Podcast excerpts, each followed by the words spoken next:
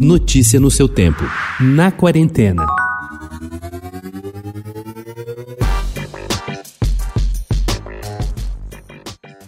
Dois espetáculos de dança inéditos que o público poderá assistir a partir desta quinta-feira se inspiram na obra de artistas plásticos brasileiros e precisaram passar por adaptações em função da pandemia, optando pelo formato das transmissões online. A companhia Dru debruça-se sobre Cândido Portinari no novo espetáculo infanto-juvenil intitulado Porti Portinari.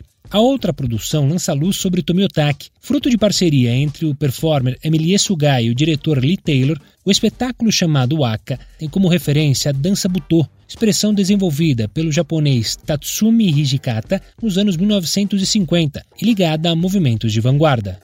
O setor cultural europeu perdeu 31% de seu volume de negócios devido à pandemia, segundo um estudo publicado na terça-feira que destaca que parte dessa economia representa um peso pesado, um dos vetores da recuperação. A economia cultural é uma poderosa alavanca de exportação e de projeção da União Europeia. As exportações de bens culturais representaram mais de 28 bilhões de euros em 2017, afirma relatório da Rede Internacional de Auditoria EY.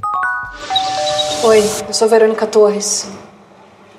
Delegacia de homicídios. Deve ter botado alguma coisa no bebê. E é um hábito seu sair com homens que você conhece na internet. Eu tô acreditando que você vai simplesmente taxar a mulher de louca e engavetar. Daqui a pouco você vai conseguir me dar um filho. Tenho certeza. Você é a mulher da minha vida, Janete. Eu sou sua família.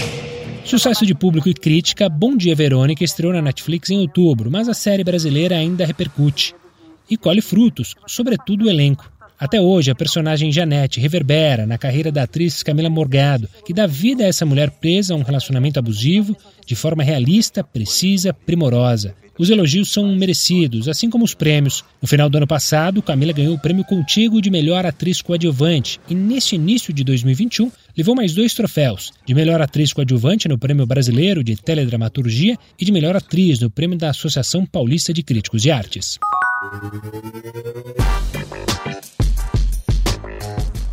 Foi em 2018, aos 35 anos, que Pelé Lemos comeu ricota pela primeira vez. Durante um curso com o mestre queijeiro italiano, descobriu que ricota de verdade, artesanal, é cremosa, tem sabor delicado e complexo, bem diferente das versões industrializadas. A reputação da ricota não é mesmo das melhores, culpa do seu baixo percentual de gordura, para não citar a textura esfarelenta e o sabor insosso, que lhe rendeu a carapuça de queijo light e a tornou mais comum nas prescrições de dietas do que nas mesas dos restaurantes. Por sorte, produtores e alguns chefes metidos a queijeiros vêm trabalhando para reverter essa má fama. Notícia no seu tempo.